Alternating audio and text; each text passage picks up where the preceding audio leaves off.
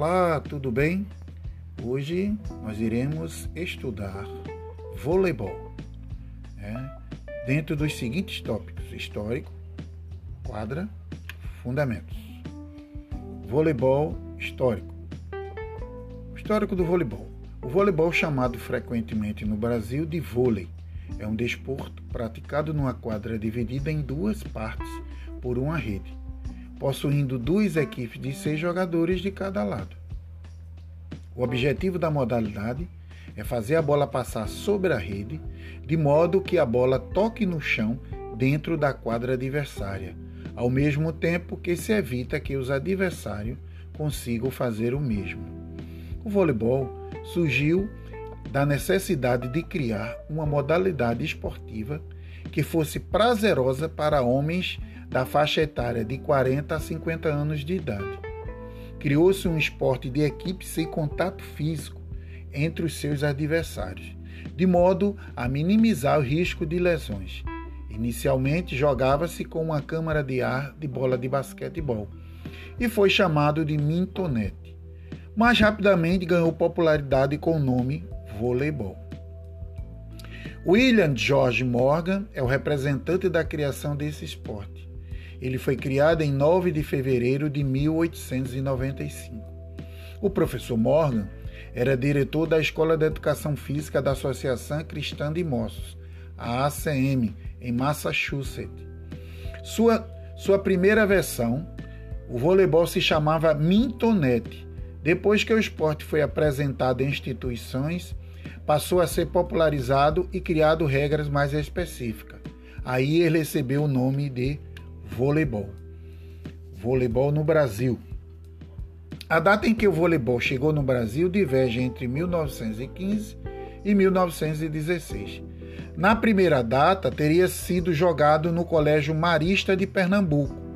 Na segunda, foi praticado na Associação de Cristã de Moços de São Paulo. Algumas instituições, como o Fluminense Futebol Clube, incentivaram a prática do voleibol em 1924 e foi criado um departamento de voleibol da Associação Metropolitana de Esportes Atléticos, no Rio de Janeiro. Atualmente, o voleibol é um dos esportes mais importantes praticados no Brasil, ao lado do futebol. Internacionalmente, as equipes brasileiras possuem uma maior projeção. Voleibol, quadra e posição.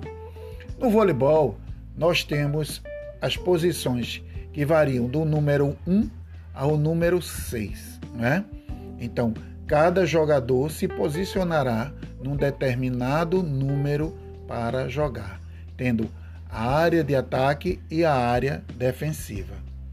A quadra de voleibol, é, o seu, em seu tamanho, deve ter uma superfície plana e uniforme, medido um retângulo de 18 por 9 voleibol e seus fundamentos.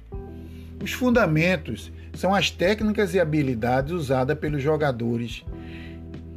Os principais fundamentos são o saque, a recepção, o passe, o levantamento, o ataque, que é a cortada, o bloqueio e a defesa.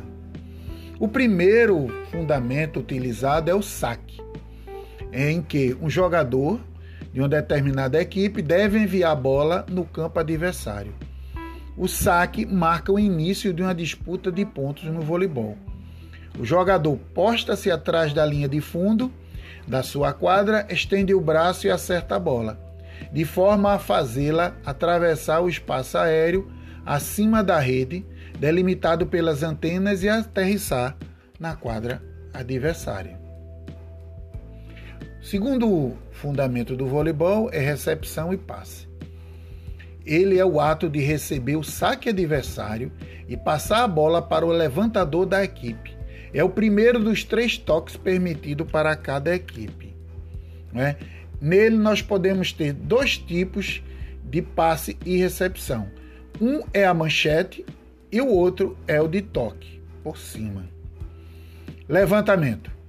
Levantamento é um fundamento que visa levar adequadamente e na melhor posição a bola para o jogador que irá fazer o ataque.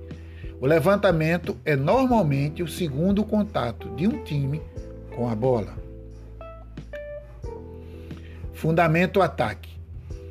É um fundamento que visa, em geral, o terceiro contato.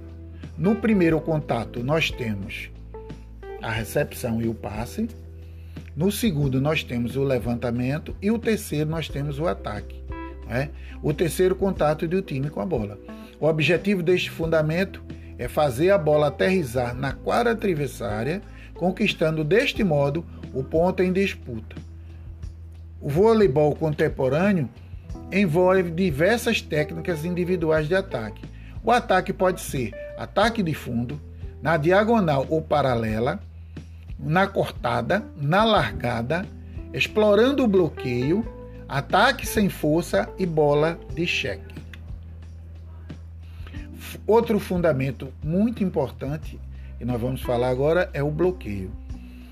É um fundamento que é feito por um dos ou mais jogadores que se preparam para defender o ataque do time adversário, podendo até mesmo rebater a bola.